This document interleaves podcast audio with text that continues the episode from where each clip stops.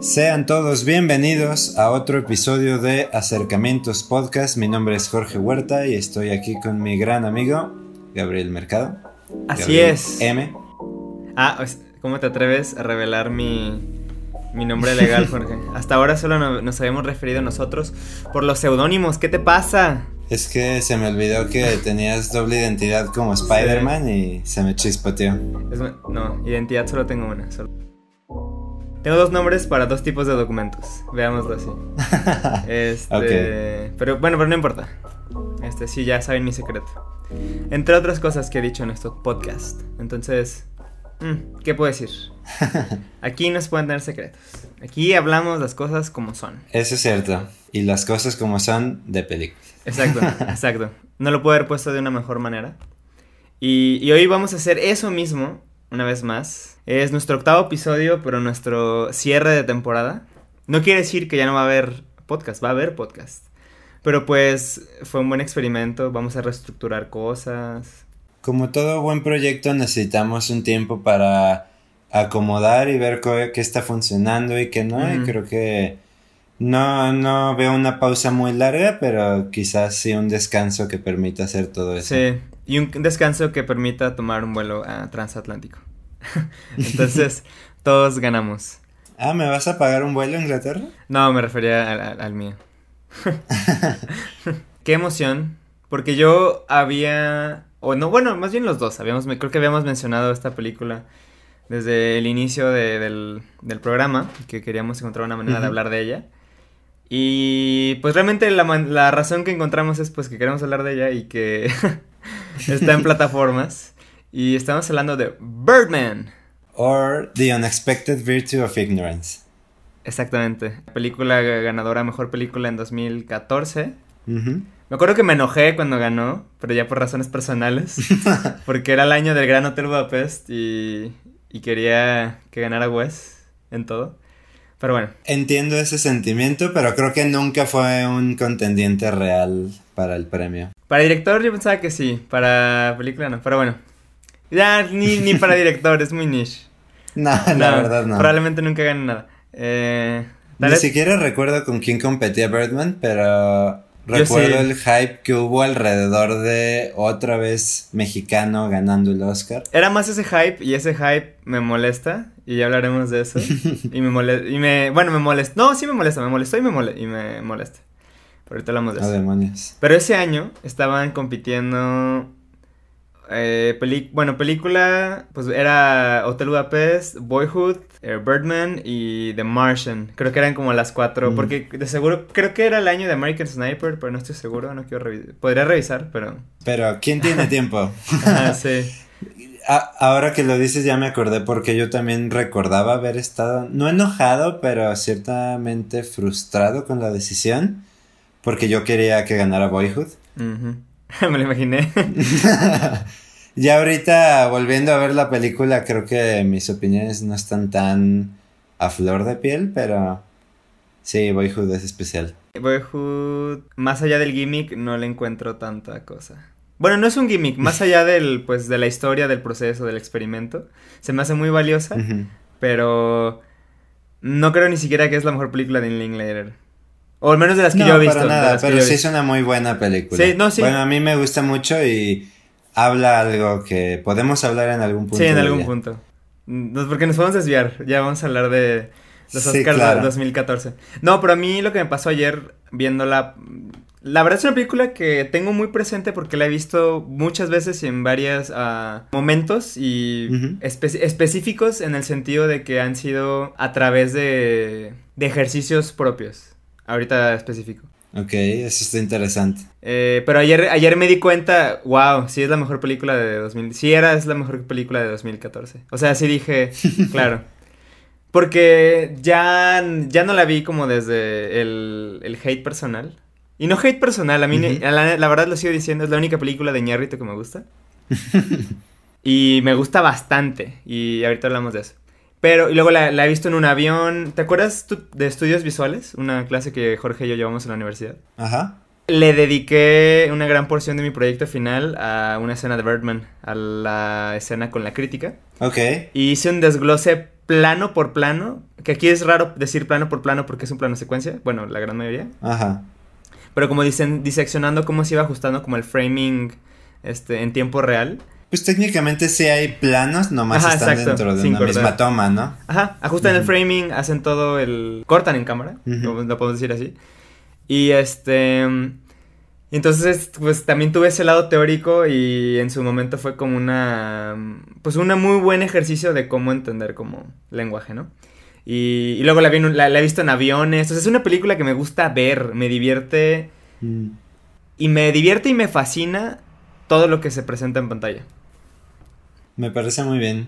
Sí, es una película, pues quiero decir valiosa. Yo la vi, creo que cuando se estrenó, probablemente sí la vi en el cine. Y de ahí estoy casi seguro que no la había visto completa hasta anoche. Sí que tuve un viaje de reconocimiento muy cañón con la película. No me acordaba lo disfrutable que era en muchas partes de ella. Angustiante que puede llegar a ser también. Y al final hmm. Me queda un sabor extraño de boca que quiero descubrir contigo qué es. Ok. Porque no, no soy tan optimista con la película, pero no por una falla suya, sino probablemente con algo mío. Ok, es interesante porque... No, a mí sí, creo que nunca me había gustado tanto. Y, y, y me encanta, me encanta sobre todo el, el, arquetipo de Regan Thompson, de los egos fracturados. Sí a mí me, pues me fascinan. me, me, me, relaciono y me fascino, de verdad, como esta idea como de la expectativa y lo que uno espera de, de sí mismo y lo que merece. Sí. Pues se me hace muy relatable, al menos para mí mi experiencia. Literalmente haciendo notas para el episodio, anoté en una parte que esto le va a interesar a Gabriel. Signos de un hombre en decadencia que se siente todavía un genio merecedor de más. Claro que sí, cómo no. Güey, tengo, tengo registrado eso en el INPI. Sí, no, no eres un actor en decadencia, ni mucho menos, pero sé que es el tipo de temas que te atraen. Y lo noté cuando lo estaba viendo. Bastante. Una, pequeña sinopsis. Eh, bueno, yo tengo una. ¿Tú, tienes alguna? No, adelante, por favor. Pues mira, ahí va. No la escribí, pero la tengo presente. Ahí va. Regan Thompson, un actor en decadencia, eh, estrella de los blockbusters de los noventas, es un actor en una odisea en busca de la credibilidad y validación artística y de la, pues sí, artística y de la crítica, por lo que decide eh, poner en escena un libro de Raymond Carver, What We Really Talk About When We Talk About Love.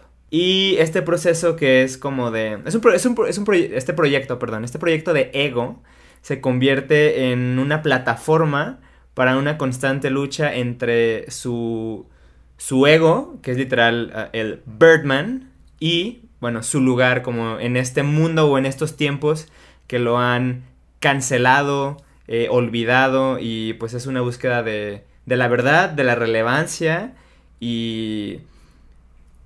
Y creo que esas dos cosas principalmente, porque la película lanza muchas preguntas, pero es una, es, una búsqueda existencial. Sí. Creo, creo, que podemos estar de acuerdo con eso. Pero bueno, más o menos eso es Birdman. Es una película que tiene elementos bien meta, o sea, de metaficción. La metaficción es cuando hay elementos o paralelos de la vida real que son muy visibles en la obra. O que comentan sobre la obra misma. Exactamente. Que se hacen presentes desde el casting, ¿no? O sea, tienes a esta baraja de grandes, grandes A-listers. o sea, Michael Keaton, bueno, que no hay forma de no ver el hecho que él fue el Batman de Tim Burton en los noventas y el hecho que esté interpretado a un actor en decadencia que no ha tenido como otro gran rol de ese calibre en años y ahora esté buscando aclamo, pues es Michael Keaton buscando aclamo con un ganador o un nominado al Oscar en ese momento, todavía no Oscar. Que yo me siento incómodo siempre que mencionan a Michael Keaton en esa luz, porque ah, si bien es cierto, se siente un poco agresivo contra Michael Keaton reconocer eso, ¿no? Sí, eso, eso, es cierto, se siente hasta pues como, pues denigrante, creo que también es una buena forma de decirlo. Sí. Aunque en esta, güey, en esta película da una de las grandes actuaciones del siglo XXI. Estoy de acuerdo. También eso ayer me quedó así de, no, esto está en otra dimensión. Perdió contra Eddie Redmayne. Red, Redmayne. Redmayne. Bueno, el de, el de la chica danesa. Ganó por la chica danesa y es como, güey, no, no hay... Sin quitarle valor a su trabajo, pero esto es...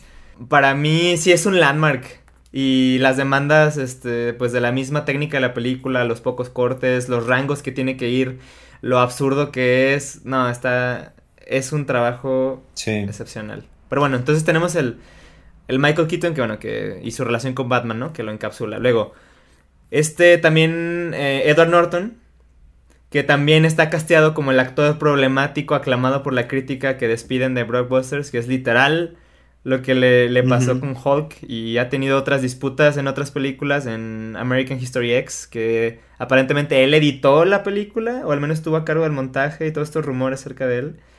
Está cabrón. Sí, creo que está interesante cómo los cineastas trataron de buscar gente que se pareciera. A veces hay esta discusión sobre si eso habla en favor de los actores o no.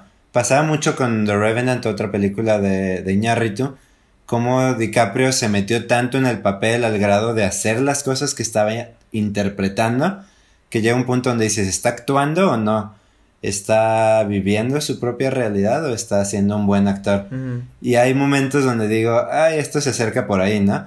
Que de nuevo, es una gran actuación por parte de ambos y de todo el elenco, creo que Emma Stone me sorprendió muchísimo. Saca la. Finakis en Que su e- momento. ella sí está un poco off. Emma Stone sí está un poco off character, ¿no? Emma Stone, probablemente la. Pues también saca Galifianakis porque lo relacionas como con The. Hangover movies y sus roles este más ah, absurdos, ridículos.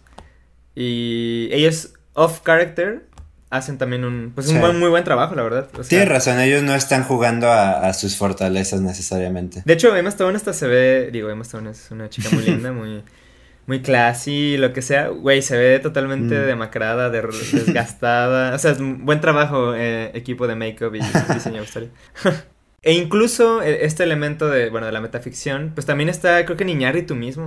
O sea, explorar este rol del director, este, creador, el, la búsqueda de, pues, de, de revolución, de innovar, de encarar la, la forma cinematográfica. Bueno, la película es teatro, pero pues Iñárritu está en un constante retratamiento de las normas cinematográficas. O sea, está haciendo cine y, y yo me acuerdo que en un momento est- estuvo una discusión de que para mí era un gimmick el, el hecho de la de que todo fuera un falso plano secuencia. Pero creo que yo ya dejé eso atrás. Y, a- y además de gimmick, o sea, yo pensaba que era como un show off de. Lubeski y de Iñárritu de sí, somos, o sea, el mejor cinema, uno de los mejores cinematógrafos del mundo, probablemente top 5 Ujú. y, y un, di- y un director este haciendo cosas de, de cineastas, pero no, creo que ya pude ver la, la intención que hay detrás y ahorita hablamos de eso. Sí, la verdad, son dos artistas en explorando sus posibilidades dentro del medio y como dices, reconociendo un sentimiento de duda muy cañón que hay a la hora de hacer proyectos artísticos, que creo que incluso decisiones tan arriesgadas van a ser siempre muy criticadas, pero en este caso aportan algo especial a la película. Yo, con los años, no me vas a creer, se me había olvidado que era un plano secuencia.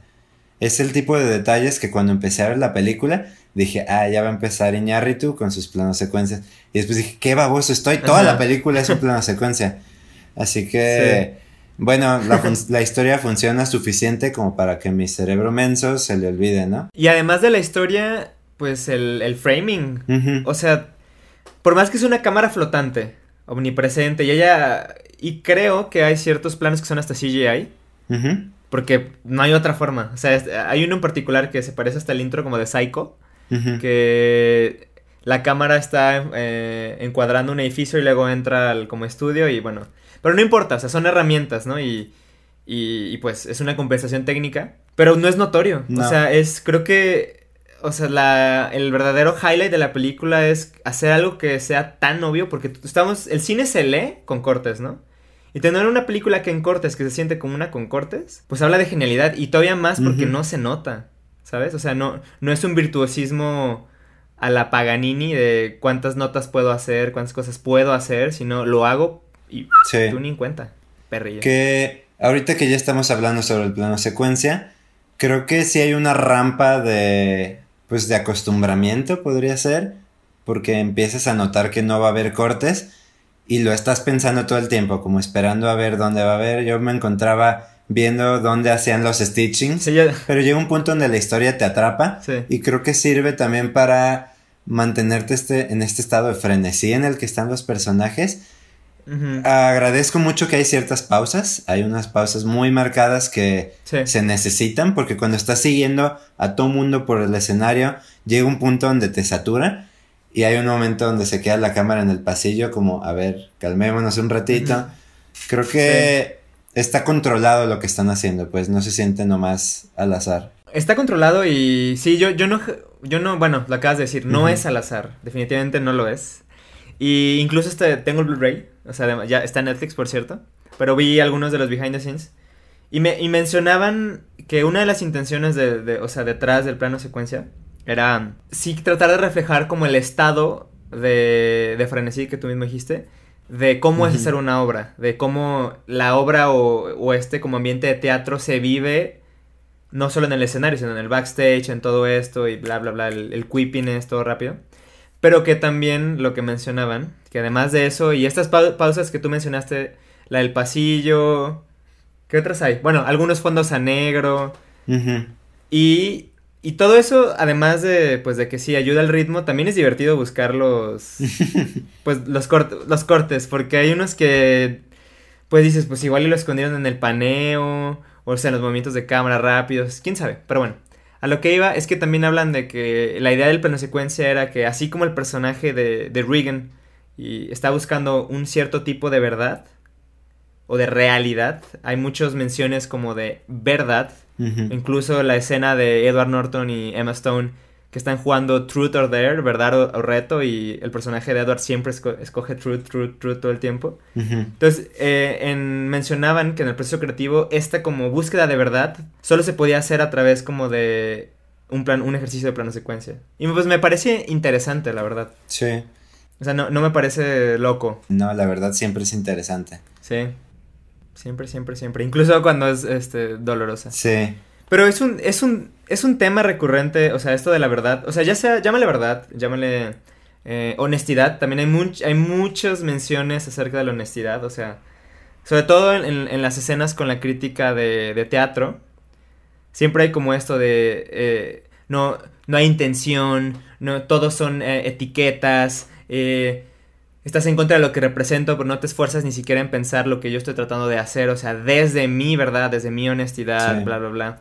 O sea, hay una discusión acerca como del craft artístico, o sea, quítale teatro, cine, pues de que, que es muy fascinante, sobre todo si te interesa como a nosotros y a nuestra audiencia, como el, pues el ámbito creativo, son las preguntas que uno se debería de, de hacer y consecuencia del tiempo que vivimos. Fíjate que hay algo que me inquieta respecto a la película, porque incluso se está buscando esa verdad y esa honestidad y esa ese algo que te permite el arte, que quizás otras disciplinas no.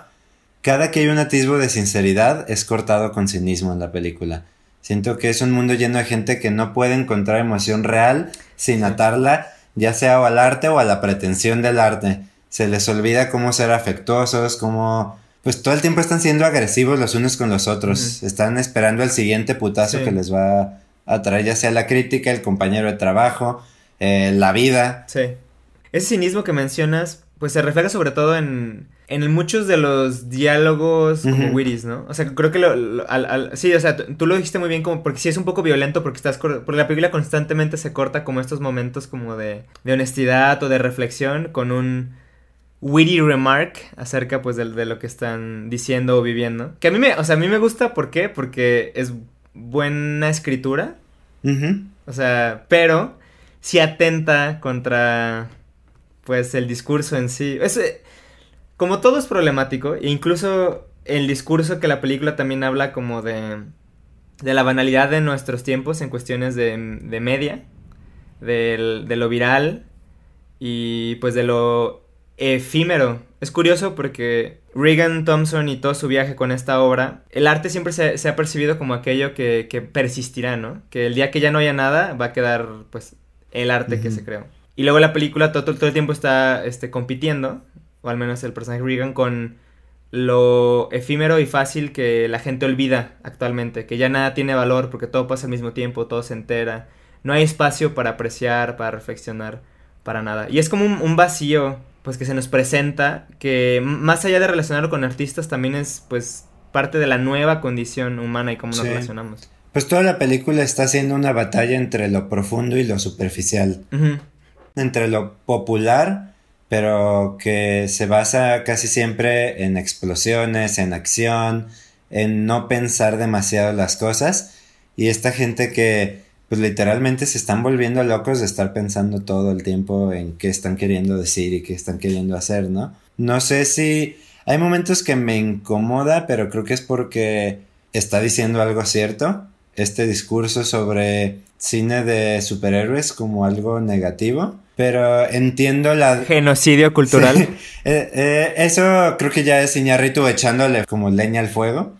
Pero dentro de la película todavía se contiene a decir, son formas distintas de entender la cultura y tenemos que encontrarle un lugar a esta otra que en pues la opinión de mucha gente es más valiosa, ¿no? Es valiosa.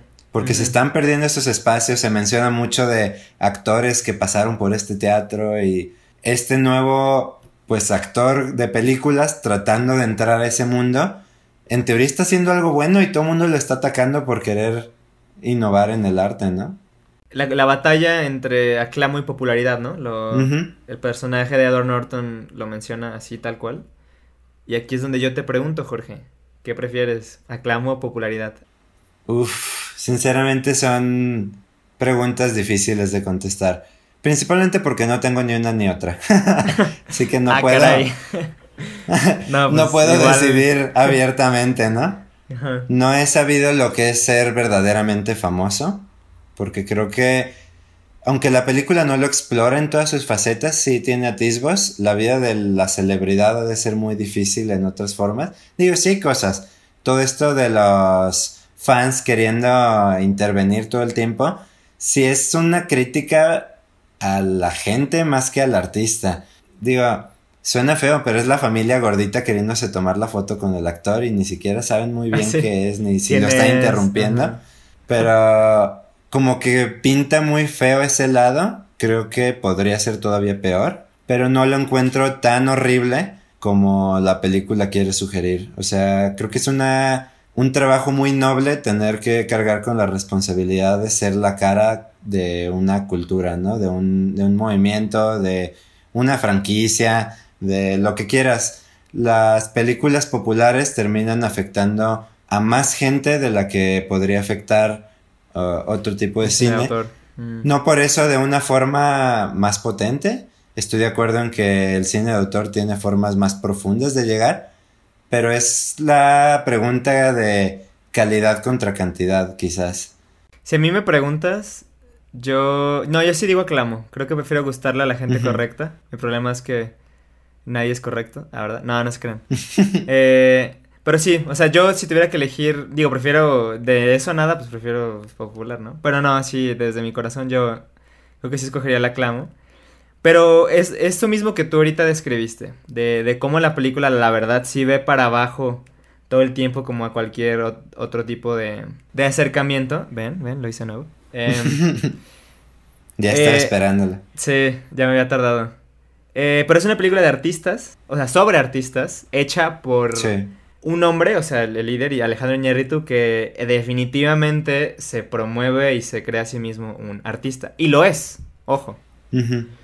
Pero, bueno, hay otro tipo de directores, realizadores que ven su trabajo pues de otra manera o no se tienen un, high esteem tan alto. Pero la verdad es que Iñárritu, o sea, no es por afán de criticar, pero sí tiene mucho... Bueno, no, sí es por criticar. sí tiene esta vibe de snobby, artsy, eh, contra sistema. O sea, usa bufanda. El güey usa bufanda y pashminas en su day to day.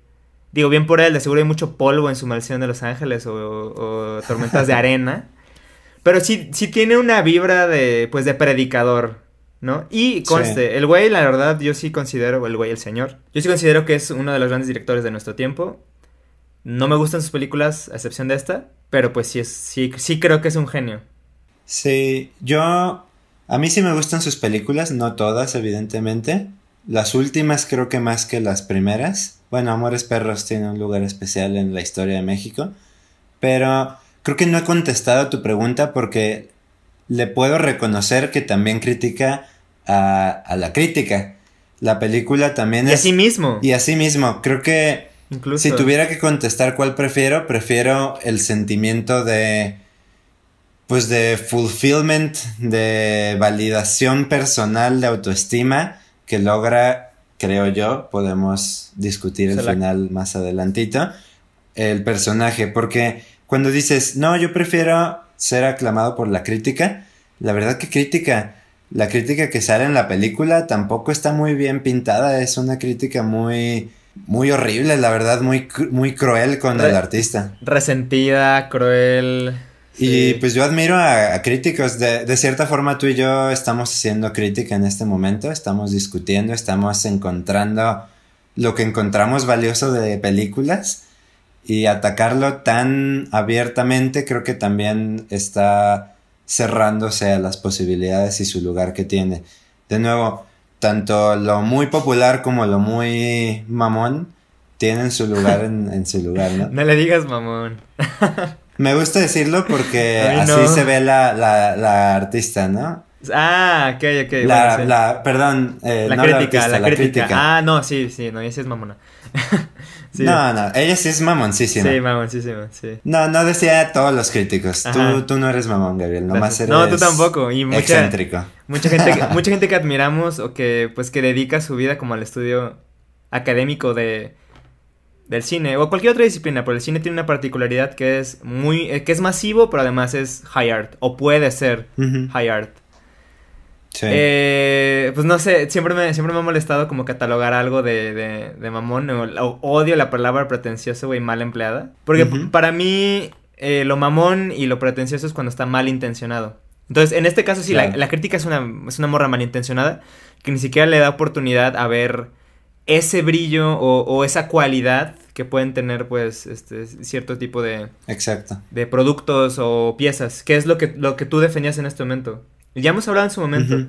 A mí, digo, yo no soy fan como del, del set, o más bien del periodo que vivimos, no sé, los últimos 10 años como de, de este, de esta um, overtake de las películas de superhéroes como en, en el box office y como de alguna manera sí están destruyendo como el modelo cinematográfico.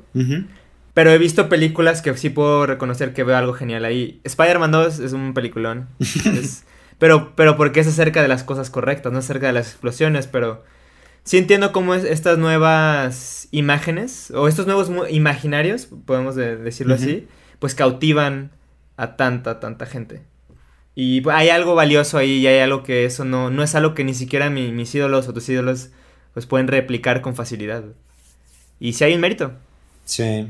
Y que la película sí, sí lo explora un poco. Cuando tienen la, esta secuencia, cuando Regan está crudo y está caminando por Nueva York y tiene eh, al Birdman atrás de él y esta como secuencia de acción con el Phoenix robótico, lo que sea, que literal está diciendo eso de reconócete el valor de lo que es, bueno, pues eh, hacer un billón de dólares en tequilla, que la gente este, te ame, que esté obsesionada, de que se pierda, que no se cuestione, que no piensa. Hay un valor equivalente al aclamo ahí, solo que históricamente el- se le hace el feo. Sí. Y que creo que habla de las posibilidades que tiene el cine. Creo que cuando queremos decir el cine es esto y no es esto, estamos limitándolo demasiado.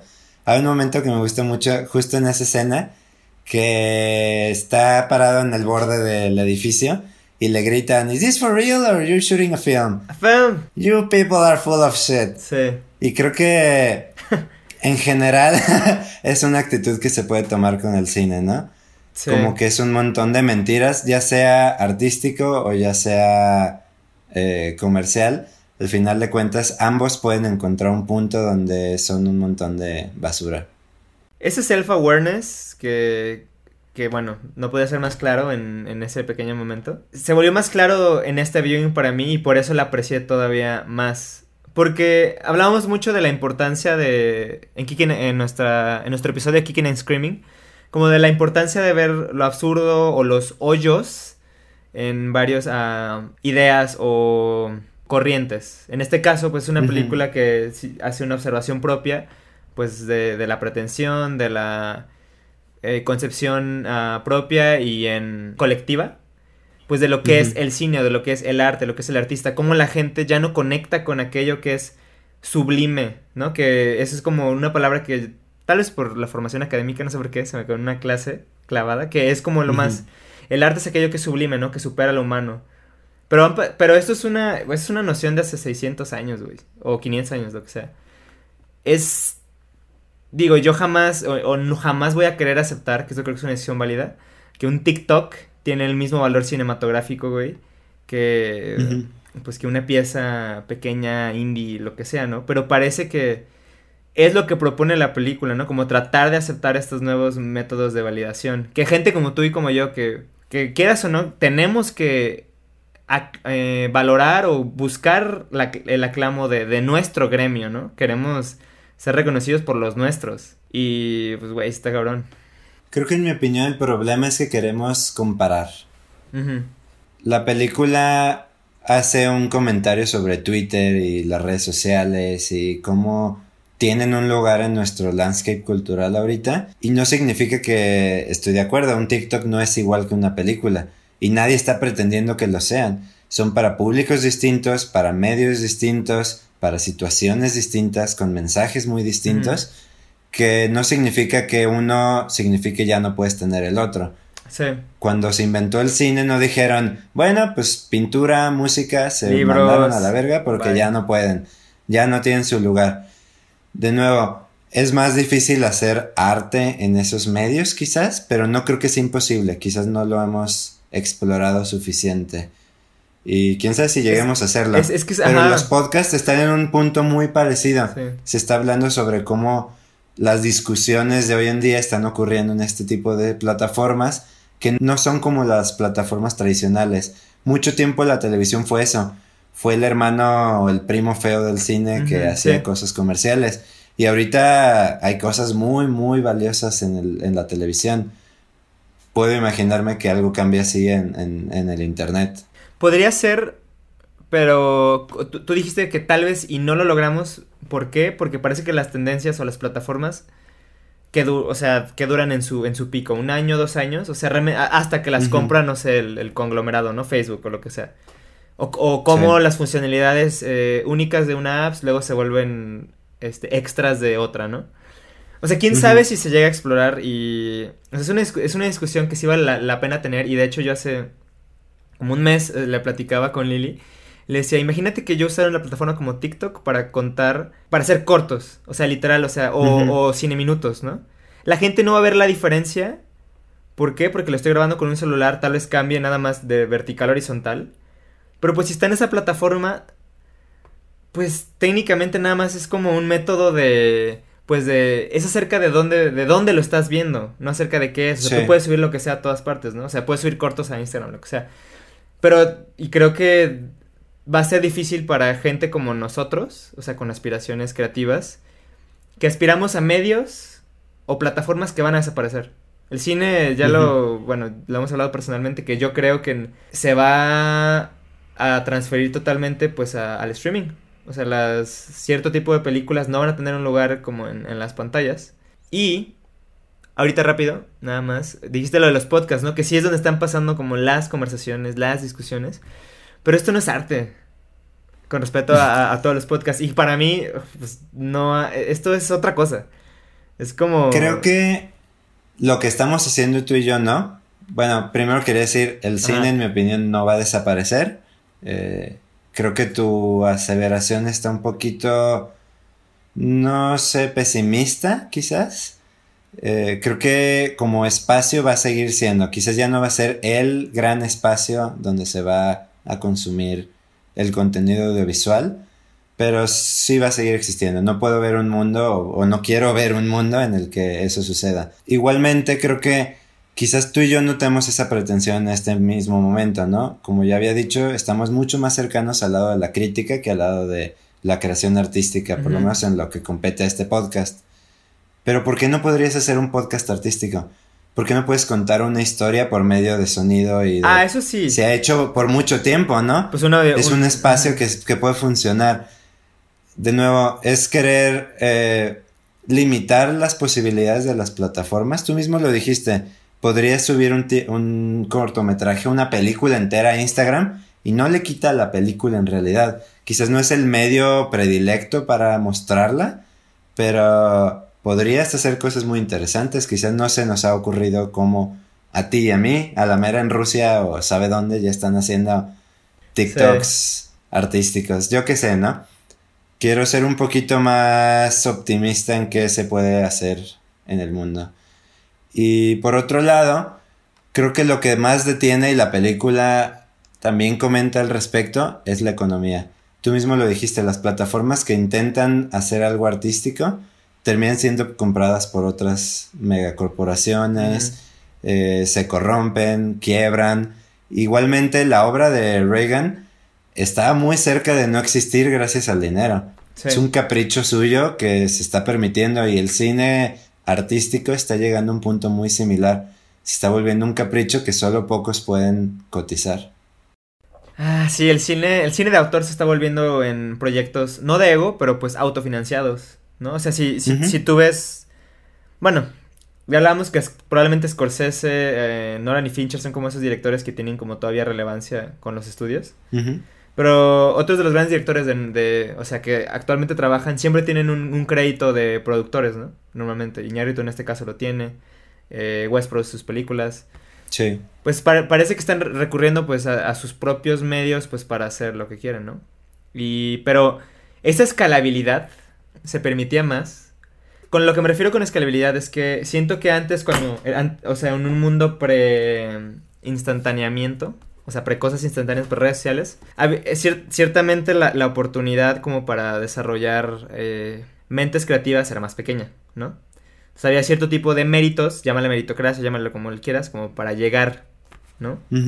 Y de alguna manera era más, era posible hacer como el establishment un poco más seguro, ¿no? O sea, once you made it, you made it. Y como aquí estamos como con la, la constante amenaza de pues de que todos tenemos medios similares, posibilidades similares, pues estamos creando una competencia interna que trae otro tipo de frustración o angustia creativa. A mí me pasa. Y ayer viendo la película se me vinieron muchas cosas a la mente y como este tipo de cosas de esta es una gran película y es una película sobre sobre arte y lo que sea y que constantemente se pregunta a dónde vamos ahora, ¿no? O sea, tú y yo Jorge, Gabriel o quien sea que escuche el podcast, ¿a dónde vamos ahora después de un mundo donde ya se escribieron las grandes piezas? Que ya se pintaron las grandes obras, que ya se dijo lo que se tenía que decir. O sea, ¿de qué me sirven? Ah, ¿Cuántos caracteres son en Twitter? ¿400? ¿140? ¿Cuántos? 400, ¿no? ¿De qué me sirven 400 caracteres si ya se dijo todo? Y, güey.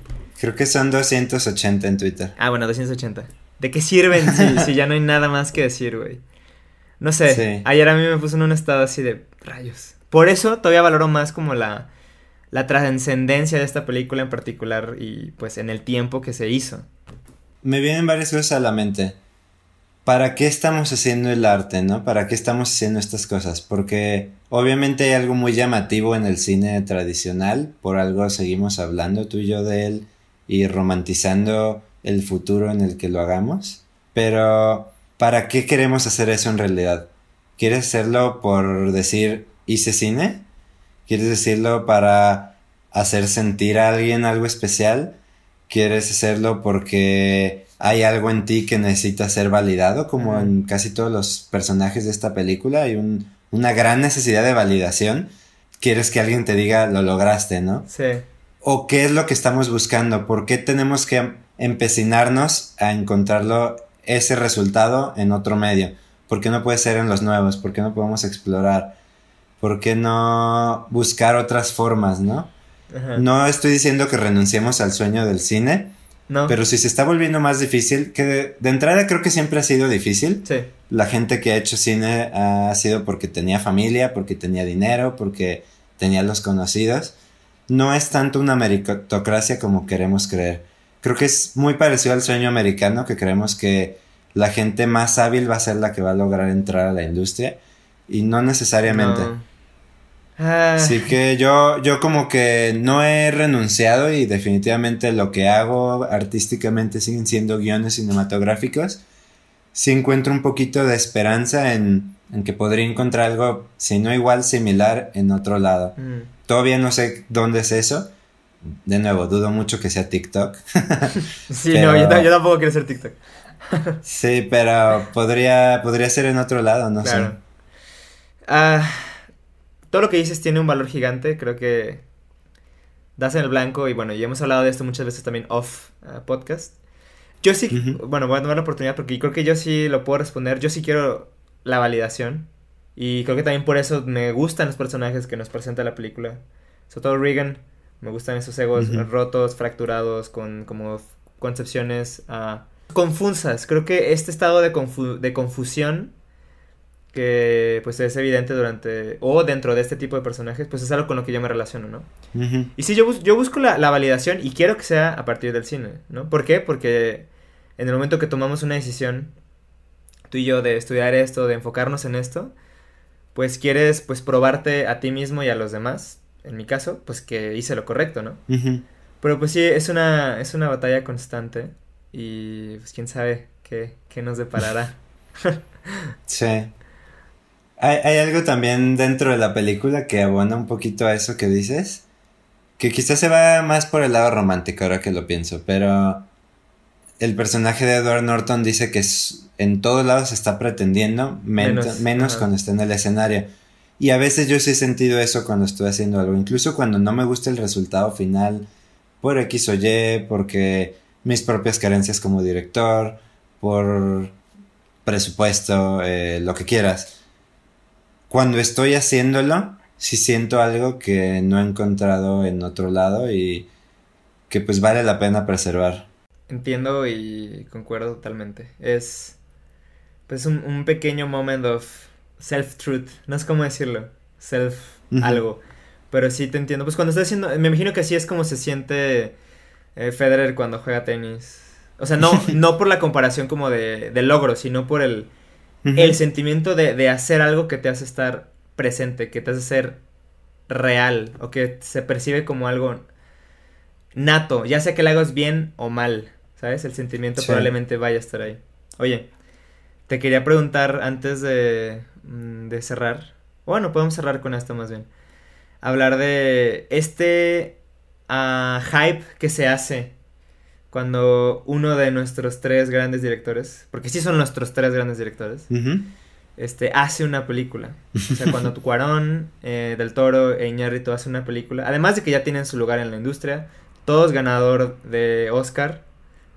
Wow, por cierto, bien por ellos. Sí. Este, pero esta como mm, facilidad o convencimiento sin haber visto la película de que por el simple hecho que lo hicieron debe de gustarnos debemos de querer que gane y debemos de pues de apoyar ciegamente. ¿Tú qué piensas? ¿Tú cómo lo vives? ¿Tú cómo lo sientes? Yo lo vivo en que no soy tan extremista. Creo que tomar esa postura pues tan complaciente de entrada es muy parecida a lo que decía la crítica, que sin haber visto la obra ya la está tachando de mala. También si no has visto la película y ya la estás elogiando, estás cometiendo un grave error, pero no veo el problema de apoyar a tus compatriotas. Digo, todos somos pecadores de chauvinismo y de decir que lo de nuestro país es lo mejor y querer creérnosla. Quizás porque nos ayuda a sentirnos a nosotros valiosos. Creo que habla más de nosotros que de ellos. Sí. El hecho de que todos pensemos, seamos cineastas o no, seamos cinéfilos o no, que es importante que un mexicano esté ganando en los Óscares que de por sí ya es muy cuestionable los Óscares quiénes son para eh, como un marcador de validez, pero hay algo en nuestra psicología que nos dice si ellos lo están logrando, ¿por qué yo no? Y no veo el problema ahí. Y en un sentido más personal, me gusta lo que están haciendo los tres amigotes. Creo que por algo están recibiendo eh, el aprecio que se está teniendo, porque están encontrando una forma novedosa, si quieres, por lo menos dentro del círculo de Hollywood, de contar historias con profundidad, pero que tengan todavía un appeal comercial. Porque los tres han logrado encontrar, quizás no los grandes presupuestos que se mete en Marvel, pero sí algo que a la gente le gusta ir a ver. No, hacen las películas que quieran hacer, ¿no? Y queda clarísimo. O sea, los tres autores, los tres con estilos únicos y marcados y muy honestos. O sea, la verdad, o sea, yo, por más, bueno, con, con Iñárritu me pasa que creo que es muy frío en el resto Es muy frío, no me gusta su approach, creo que es, un, creo que es indulgente muchas veces y hasta... No, es que iba a decir repetitivo, pero hay directores que no me molesta que sean repetitivos, pero aquí me molesta porque no me gusta en general su visión, ¿no? Entonces, obviamente ella hay, bueno, un conflicto de interés, pero entonces no, no lo voy a decir. Ya lo dije, pero it doesn't matter. y, y los tres, ninguno realmente es el tipo de películas que más me llegan a mí. Pero yo, yo, yo sí, o sea, esto ya es más como con mi personalidad. A mí me molesta que, ya lo habíamos hablado creo que una vez, que me digan que me tengo que dar gusto, que me tiene que gustar algo por el simple hecho de que son mexicanos, ¿no? Me gustaría que esta admiración o respeto o agradecimiento incluso, ¿no? De que estén haciendo algo diferente y bla, bla, bla. Pues que se diera por, por mi experiencia propia, no porque tengo que estar atado a mi eh, nacionalidad o a mi patriotismo para que me dé gusto, ¿no? Y yo, ojo, yo muchas veces, y creo que la verdad sí soy medio malinchistón, y lo reconozco aquí en el podcast, este, sí soy de esas personas que prefiere algo porque es de otro lado, no necesariamente cine, pero o sea, productos, bla, bla, bla, no miento, bla, bla, ¿sí? Y es un poco de, la condición de, pues por el círculo donde vivimos, el tipo de economía que nos rige, bla, bla, bla. X. Sí. Consume local, sí está chido, pero también un flat white de Starbucks está padre. Anyway. y es acerca de quién lo hace, no importa dónde venga. Bueno, ya no importa. Entonces, eso es a lo que exactamente se acaba de decir del café, es acerca de quién lo hace, no de dónde viene. Entonces, el hecho de que las películas que ellos hagan vengan de ellos, a mí me, me hace sentir bien porque me hace pensar que todavía hay un lugar en el mundo para los autores para los artistas, para los grandes directores, más allá de que sean mexicanos. Yo voy a llevar tu analogía un paso más, que es como yo quiero pensar. De repente sí trato de defender lo, local o lo nacional con lo que respecta al cine, porque pues es el medio en el que estoy inmerso y si no apoyo a que crezca, pues no, nunca va a haber una industria aquí, ¿no? No, no estoy haciendo demasiado en este momento, pero sí me gustaría que eventualmente se pudiera hacer cine en México a gran escala. Y pues digo, es, eh, se empieza apoyándolo, ¿no? Viéndolo. Pero, llevando a tu analogía del café, creo que yo ni siquiera es quien lo hace, es cómo sabe el café. ¿Me gustó ese café? Si no, no me lo voy a tomar. Por mucho que haya sido de Starbucks o haya sido de la marca más chingona de Europa que me digas, si el café no sabe bueno, no sabe bueno. Y hay películas de Ñarritu que no me saben buenas, pero hay otras que sí, y por eso lo, lo sigo viendo no solo por el hecho de que sea mexicano. Bueno, ahí, ahí coincidimos. No, y creo que tú tienes razón cuando dices lo, de, lo de apoyar, ¿no? Pero aquí hay otra pregunta y digo, tal vez esto nos da para otras discusiones, pero yo, en particular, en, al menos en sus películas de Hollywood, en las que hay un detachment un poco como de, de su contexto y de, de, su lenguaje, del español, de su cultura, yo no veo así inmediatamente cómo eso es una película mexicana. O sea, yo no veo Birdman y pienso, ah, es una película mexicana. Hablamos de las etiquetas, la película habla de etiquetas y yo no veo una mexicanidad en esa película. Yo veo a un, a un artista, un director con un gran elenco, un excelente un cinematógrafo top, con un guion muy bien armado y que hizo una película y que pues, resulta que el güey nació en México. Sí. Pero yo, yo no entiendo esa necesidad como de apropiar, de que cualquier cosa que haga alguien como un orgullo de mi México. A mí no, güey. A mí eso no me gusta, güey. No me gusta. Sí. Ahí sí te doy la razón. No son películas mexicanas. Digo, hay unas que sí. Por ejemplo, Roma evidentemente es una película mexicana. Bueno, se me escapan ahorita ejemplos concretos, pero creo que puede haber historias situadas en otros países que hablen de algo muy mexicano, de un sentimiento que sea muy similar a lo que siente un mexicano. En este caso no, sí está muy atado al teatro, pero al teatro como se hace en Hollywood, en Broadway, perdón, y al cine estadounidense de grande espectáculo. No está hablando del cine tradicional que se ha hecho en México, como podría ser el cine de rancheros, el cine de cabaret. No sé si fuera una historia similar en otro lado, creo que podría defender un poquito más esa etiqueta de la que hablas, pero en este caso, sí, Birdman no es una película mexicana. Es una película hecha con mexicanos o por mexicanos. Ajá. Hecha con, hecha con mexicanos, nada, gracias. este, no, sí, pero... Así, la, así le voy a poner, hecho con mexicanos. Sí. Güey, qué buen título le acabas de dar ahorita al podcast. Birdman no es una película mexicana. ¡Boom, haters! vengan a mí, perrillos. No, estoy totalmente de acuerdo contigo y creo que esa mexicanidad que mencionabas sí se puede dar con películas foráneas o ajenas a México cuando hay patrones culturales, ¿no? Eh, ya sea de, el tipo de relación familiar, el tipo de dinámica social, bla, bla, bla. Cosas que se asemejen, ¿no? Pues al, a nuestro eh, contexto y realidad. Sí. Pero sí, o sea, pues props to them. Y es una discusión que no se hace con cineastas de otros lados, ¿no? Tal vez en, en algunos géneros muy específicos, porque hay cierto tipo de American movies, ¿no? O sea, un western, un... Güey, no te creas, güey. Es que con Estados Unidos es un poco difícil porque el cine está tan anglosijos... ¿Cómo se dice? Americanizado, digámoslo así. O sea, los gangsters, o sea, lo relacionan, o sea, Vegas, New York, Brooklyn. O sea, como que todos los settings cinematográficos y como la iconografía alrededor, pues es muy americana, ¿no? Y luego el cine europeo, pues tiene un vibe también, o sea, mucha gente puede describir qué es una película francesa, ¿no? Hay, cierto tipo de cosas que están pues muy arriesgados a su forma o acercamiento cinematográfico. pero con México eh, sí hay elementos, pero cuesta siento que cuesta un poco más de trabajo no verlos. Creo que hemos sido caricaturizados tanto, incluso por nosotros mismos, que encontrarle como, regresando como a, a los temas de Birdman, esa verdad, esa autenticidad, pues ha sido complicado, históricamente. Creo que sí hay elementos que podría defender como del lenguaje cinematográfico mexicano. Quizás no, no soy tan versado en eso y no es una sola cosa, son muchas cosas pero sí se reconoce la voz de estos tres directores porque es distinta a lo que se hace en Estados Unidos normalmente. Y ese distintivo, pues corresponde a una formación en otro lado, quieras o no. No significa que su lenguaje o la forma en la que utilizan el montaje, la cámara, las actuaciones, etcétera, sea único a México.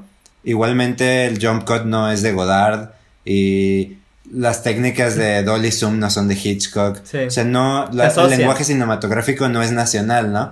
Pero sí hay una forma de hacer películas que, pues, ciertos mexicanos hemos estado haciendo o han estado. Yo me incluyo porque, pues, he hecho cosas pequeñas, pero estamos atados a un cierto lenguaje que al traducirlo a otro lado se va a llevar un poco de eso. Y se puede ver en detallitos tan simples como el diseño de arte se habla mucho cuando se estrenó Birdman, cuando tiene los chilitos en, ah, en las lucecitas. Son detallitos que si quieres no, no son, no cambian la película, vaya, pero son aportaciones que vienen de su mexicanidad. Así que pueden encontrar también a México en, en esos detalles. Igualmente hay un águila devorando una serpiente en Harry Potter 3 y cosas así, ¿no? Nos hablan a nosotros. Sí. ¿Por qué? Porque, o sea, tal vez son guiños pues personales, pero pues que le abran, le hablan a su comunidad. Y bueno. Eso fue Birdman. Birdman y una pequeña discusión acerca de el qué es el cine mexicano, que creo que no lo sabemos y si algún día Jorge y yo hacemos una, una película, ¿será cine mexicano? No lo sé, Jorge. va a depender de Yo creo que Yo creo que yo sí, contigo dudo. bueno, bueno, una sí pasa en México, un, un guion sí pasa en México. Pero bueno, Ah, me gusta. Ya, ya tendremos tiempo para hablar de esto. Este... No, y ojalá más adelante me des chance. Ya hablamos de que la siguiente temporada de qué va a tratar, ya podremos hablar después de eso. Pero en futuras temporadas que nos adentremos un poquito más al cine mexicano, eso me trae a mí con mucha. Sí, no, la verdad sí estaría bien. Yo, yo pienso que este, hubo un momento que era más hater y me quería desasociar como de todo este tipo de cosas. Llegué hasta a decir que no hay autores mexicanos y luego tú me corregiste y sí te doy la razón. Porque aquí hay tres autores mexicanos. y yo decía, ¿qué tienen de mexicanos ellos? Son buenos por sus méritos. Pero bueno, este, ya no me voy a quemar más. Ya no voy a quedar más como el malo, pero sí como alguien que quiere tener esta, discusión y la quiere tener contigo y con nuestra audiencia quien, que, quien quiera que sean. Me parece muy bien y si quieren mantener estas discusiones, eh, pues síganos en nuestras redes sociales. Acercamientos Podcast en Instagram, gabriel.m y JHB95. No, esto no es un adiós, es un aguántenos, este, un, un host se va a otro país, pero el podcast va a seguir y cuando eso vaya a suceder, eh, den por seguro que sabrán. Además de que vamos a, pues, intentar unos nuevos modelos de, de awareness en redes. Así que no es la última vez que escuchan de nosotros, no solo en el podcast. Bueno, ajá. Empecemos por el podcast. Ya veremos, ya veremos qué pasa después. Pero este, muchas gracias a todos los que nos han escuchado. Ustedes saben quiénes son. Este, y a ti, Jorge Huerta, muchas gracias por... Qué chido que sí lo hicimos. O sea, que sí nos animamos. Sí, yo estoy contento con lo que hemos estado haciendo. Me gustaría que fueran más ahorita en este momento. Eh, episodios. Gente también, pues, siempre se agradece, pero nosotros también sabemos quiénes han estado siguiéndonos y pues de nuevo agradecer y ver que se sigue hablando de este cine. Claro que sí. Nunca dejen de hablar de cine. Y tampoco dejen de ver cine. No importa si lo ven en, en, su celular. Ya aceptamos eso. De hecho, recientemente estuve en otro podcast hablando sobre ese tema. Ah, caray. Y empezamos a girar mucho alrededor de las series. Ajá. Y yo les digo, bueno, a veces es una inversión muy grande de tiempo ver una serie completa. Pero una película son dos horas. Lo peor que te puede pasar es que no te guste y Sí. ves otra, ¿no? Así que anímense a ver las películas. Sí, y escuchen ese side project de Jorge que yo no sabía que existía. Y, y no sé cómo sentirme. Pero bueno, eh, yo fui, soy y seré cuando regresemos Gabriel M. Y muchas gracias. Y yo no sé si soy, pero espero que sí, Jorge Huerta. Y pues ya veremos si se regresa, ¿no? Nunca, nunca es cierto, pero tenemos toda la intención de que eso suceda. Es- tengan eso por seguro. Claro que sí, cómo no. Chao. Adiós.